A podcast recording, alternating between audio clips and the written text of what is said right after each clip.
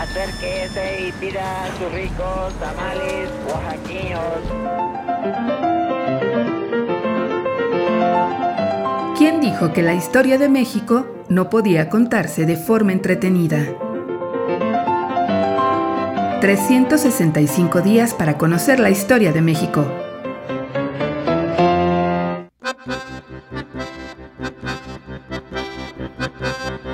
Viernes.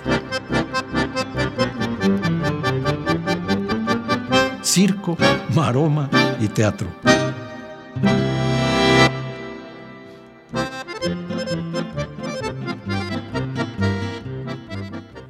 Chin Chun Chan.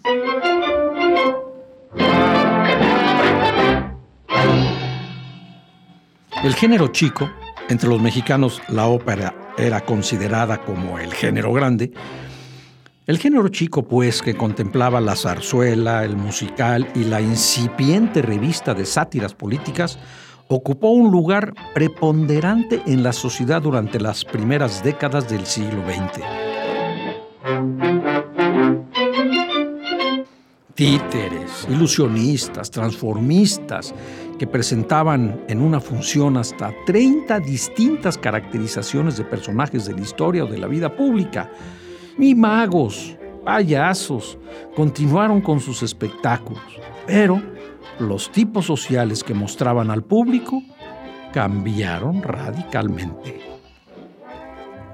De pronto aparecieron en escena el obrero, el peladito, el voceador, el campesino, el bolero, el vendedor, el gendarme, el borracho, el teporocho, entre otros. Y después, poco después, el revolucionario, el político y el general.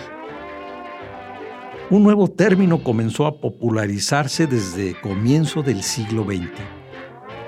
Teatro de revista, que se convertiría en el instrumento para abordar la política y los acontecimientos sociales que sacudieron al país entre 1910 y 1920, pero además se convertiría en el medio para establecer y desarrollar el nacionalismo cultural surgido después de la revolución.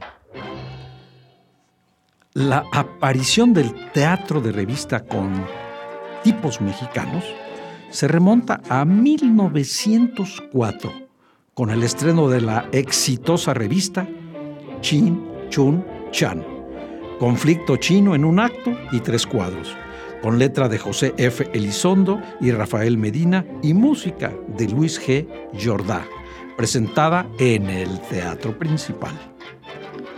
Chin Chun Chan es considerada como el primer retrato fiel de la cultura popular mexicana, escribió Mónica Barrón, porque incluyó en su libreto expresiones de la calle y porque recreaba tipos populares de existencia secular y que entonces cobraban vida sobre el escenario.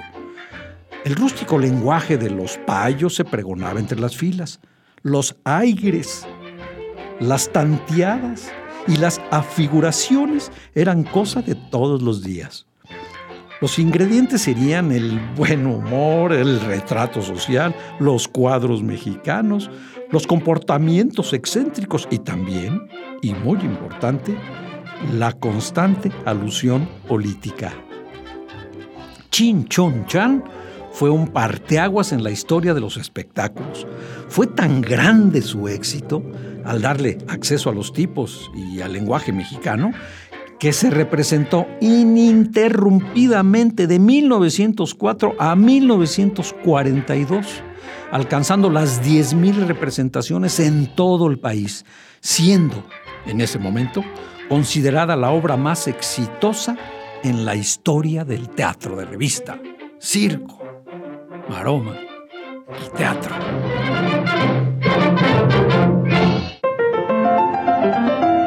365 días para conocer la historia de México. Esta es una producción de Radio Universidad de Guanajuato y la Dirección de Extensión Cultural en voz del Teatro Universitario. Serie basada en el texto de Alejandro Rosas, 365 días para conocer la historia de México.